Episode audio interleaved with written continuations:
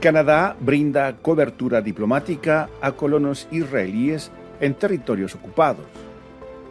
Canadá planea eliminar para el año 2035 la venta de autos y camiones a gasolina. La población del país crece a un nivel récord.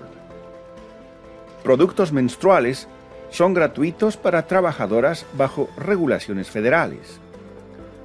Canadá participará en una operación multinacional en el Mar Rojo.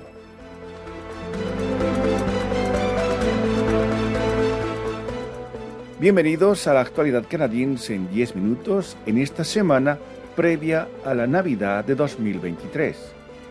En nombre de Radio Canadá Internacional va un cordial saludo. Desde Montreal, Rufo Valencia les da la bienvenida.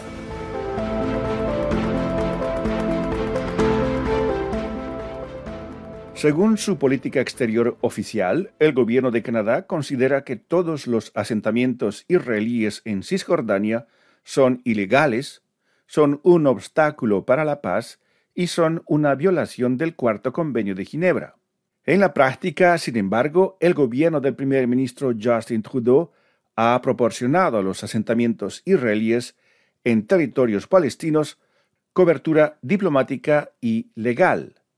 Desde 2015, Canadá ha votado sistemáticamente en contra de la moción anual de la ONU que pide que se respete la Cuarta Convención de Ginebra en los territorios ocupados y que cese la construcción de asentamientos israelíes.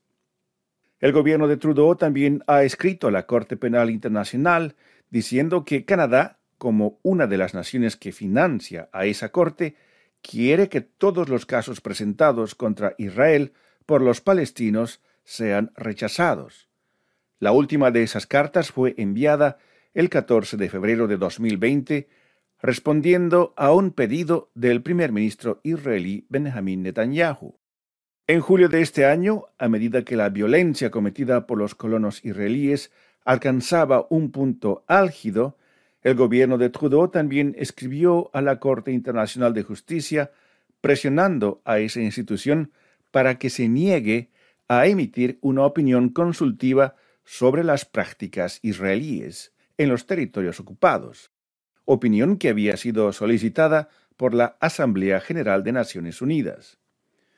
El gobierno del primer ministro Trudeau también ha permitido que los asentamientos israelíes ilegales recauden fondos en Canadá y reclamen luego reembolsos de impuestos canadienses en una aparente contradicción con la política de la Agencia Tributaria de Canadá, que establece que una organización no es caritativa según la ley si sus actividades son contrarias a las políticas públicas.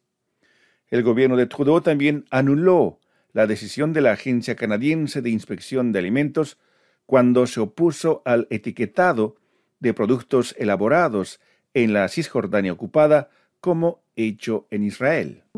Están escuchando La actualidad canadiense en 10 minutos, un podcast de Radio Canadá Internacional. Un conjunto de nuevas regulaciones anunciadas este 18 de diciembre por el ministro de Medio Ambiente de Canadá, Stephen Guilbeault, pondrá fin efectivamente a la venta de nuevos vehículos de pasajeros propulsados únicamente por gasolina o diésel en 2035. Los fabricantes de automóviles tendrán un plazo de 12 años para eliminar gradualmente la producción de automóviles, camionetas y los vehículos utilitarios con motor de combustión, con el requisito de aumentar gradualmente la fabricación de modelos eléctricos a la venta cada año. Esas normas establecen un sistema mediante el cual cada fabricante de automóviles tendrá que demostrar que un porcentaje mínimo de los vehículos que ofrece a la venta son totalmente eléctricos o híbridos enchufables de mayor autonomía.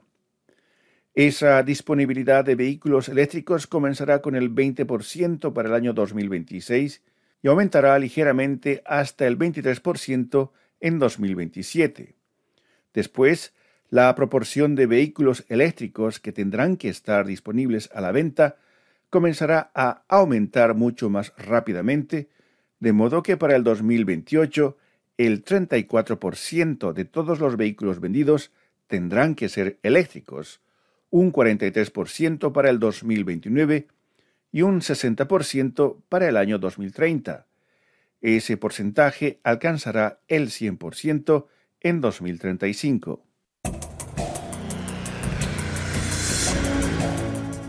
La población de Canadá creció en más de 430.000 personas durante el tercer trimestre, lo que marca el ritmo más rápido de crecimiento poblacional en cualquier trimestre registrado desde 1957. El Departamento de Estadísticas de Canadá publicó este 19 de diciembre sus estimaciones de la población total del país al 1 de octubre, situándola en más de 40 millones y medio de habitantes. Este aumento de la población ha sido impulsado por la migración internacional, incluyendo unos 313.000 residentes no permanentes que llegaron al país entre julio y septiembre.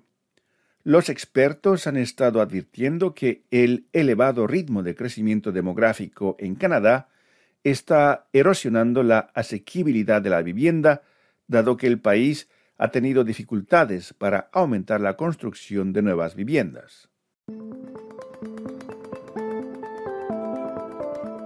Esta es La actualidad canadiense en 10 minutos, un podcast de Radio Canadá Internacional.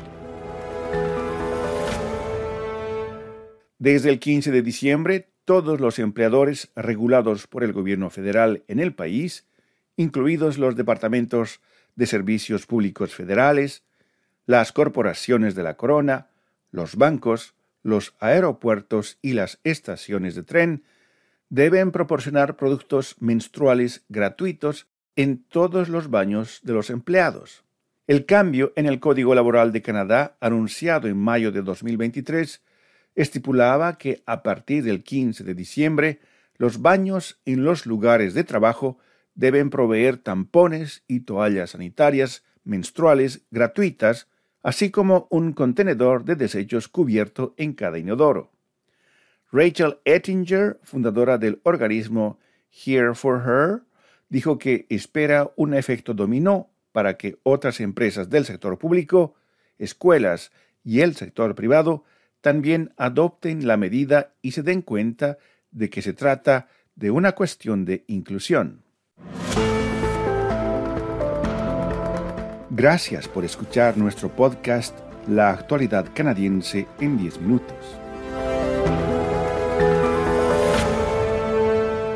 Estados Unidos, Canadá y algunos países más decidieron establecer una nueva fuerza militar para proteger los barcos que navegan por el Mar Rojo y que han sido atacados por drones y misiles balísticos disparados desde áreas controladas por los hutíes en Yemen. Eso fue lo que anunció este 19 de diciembre el secretario de Defensa estadounidense Lloyd Austin en Bahrein. La gravedad de los ataques, varios de los cuales han dañado buques, ha llevado a varias compañías navieras a ordenar a sus barcos que se mantengan donde están y no ingresen al estrecho de Bab el-Mandeb hasta que el tema de la seguridad para la navegación no haya sido resuelto. Los hutíes, que controlan la capital yemení Sanaa, han prometido lanzar más ataques si Israel y Estados Unidos se niegan a poner fin a la guerra en Gaza, donde los bombardeos israelíes han matado hasta la fecha a unos 20.000 civiles palestinos, incluyendo unos 8.000 niños desde el 7 de octubre.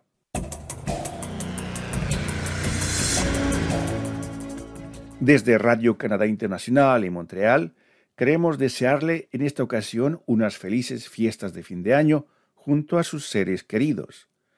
Les enviamos un cordial abrazo, deseando la paz para todos nuestros amables oyentes. Aquí llegamos al final de la actualidad canadiense en 10 minutos, un podcast semanal de Radio Canadá Internacional. Desde Montreal, Canadá, Rufo Valencia les agradece por su atención y será hasta la próxima semana.